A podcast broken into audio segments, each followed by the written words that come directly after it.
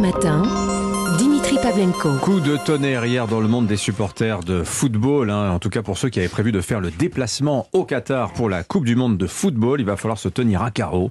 Les autorités qataries ont annoncé, je cite, hein, que le sexe et les aventures d'un soir seraient interdites durant la compétition sous peine de prison, conformément à la loi Oui. qatari. Il n'y aura aucune exception, confirme la FIFA. Maître Jean-Michel Morito, bonjour. Ah mon Pavlen Coco, c'est à te dégoûter du sport, un truc pareil. Et Dieu sait que j'aime le sport, au moins autant que toi, même si perso je suis plus branché foot français que culturisme ukrainien. Ces derniers jours, ma question c'était plutôt est-ce que Zizou va venir au PSG que... Je me demande combien il soulève euh, Zelensky au développé couché. hein. Je sais pas, à vue de pec, je dirais plus que toi, man. J'en fais pas.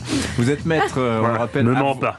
avocat spécialisé dans le monde de la nuit, de l'événementiel et des spiritueux. Exact, Carte de visite incroyable. exact. Ce matin, vous représentez un collectif de. Supporters en colère, l'ASPI des BQ. Parfaitement ma poule, tu le dis mal, mais c'est ça, l'ASPI des vécus, l'association des supporters qui n'ont pas l'intention de dormir sur la béquille au Qatar.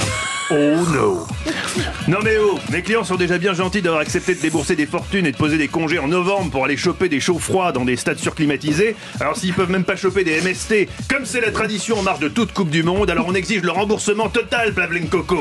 C'est un scandale, une atteinte inédite à la liberté du consommateur, man. Je dis pas qu'il n'y a pas eu des excès par le passé. C'est vrai, les maisons closes spéciales supporters pendant l'Euro 2012, j'avoue, c'était too much. Putain, C'était génial. Non, souviens-toi de ce que t'avais dit à ta femme, c'était too much. D'ailleurs, on n'y était pas. On a juste entendu parler dans la presse. Et oui dire, hein, on, nous on était juste au match.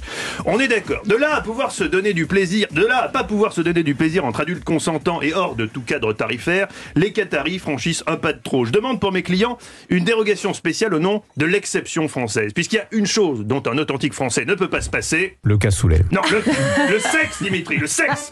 En plus, c'est quand même injuste. Pour les supporters des équipes de Brel, là, comme l'Australie ou le Costa Rica qui vont se rétamer au premier tour, ça va. Ça fait juste deux semaines sans mettre le petit Jésus dans la crèche. Mais pour nous, avec Mbappé et Benzema en attaque, on risque d'aller en finale. Presque un mois sans pouvoir draguer dans les bars, s'arsouiller au Jet 27 et se réveiller avec dans son pieu deux partenaires qu'on sait même plus comment ils s'appellent, si on l'a jamais su, et leur dire au petit matin en remettant sa culotte Non mais je, je, je m'en fous de nom, je sais même pas qui vous êtes. Mais oui, voilà Bétou Faites pas vos grands yeux de sapitouche, c'est ça la France, le French way of life Alors, imaginez, imaginez le choc culturel pour mes clients, les supporters qui refusent de dormir sur la béquille, quand ils ont découvert la circulaire éditée par la police qatari, que je vais vous lire in extenso, Dimitri, parce que vous allez voir, c'est comme un haïku de Castaner, on a beau savoir que c'est authentique, on n'y croit pas. Accrochez-vous tout le monde est le bienvenu au Qatar, mais vous allez voir que le mais est important. Je dirais même que tout est dans le mais. Alors, tout le monde est bienvenu au Qatar, mais le sexe n'est pas à l'ordre du jour, sauf si vous venez en couple. Il n'y aura certainement pas d'aventure d'un soir lors de ce tournoi. Il n'y aura pas de fête du tout, vraiment. Tout le monde doit garder la tête froide, méthode, sauf s'il veut risquer de se retrouver en prison. Pour la première fois dans l'histoire de la Coupe du Monde, le sexe est interdit. Les supporters doivent être préparés. Ah l'angoisse. Comme tu dis, Bacardi. Pour mes clients, pour mes clients, c'est le coup de bambou. Ça, plus la suppression de la chaîne Jackie et Michel dans le bouquet Canal+, cette semaine vire au cauchemar pour les hédonistes. On crie à l'aberration. Non mais pas de sexe pendant la Coupe du Monde. C'est comme dire pas de vin pendant la foire au vin. C'est complètement con, man. Je sais qu'il y a d'autres moyens que le sexe pour s'occuper quand même un peu. Tuer le temps entre deux matchs. Par exemple, le cannabis, bon, Mais non, mais le cannabis, mais non, mais tu connais hyper mal le Qatar, man, c'est interdit aussi. Enfin, je note que sous ces airs de l'ordre anglais, monsieur consomme.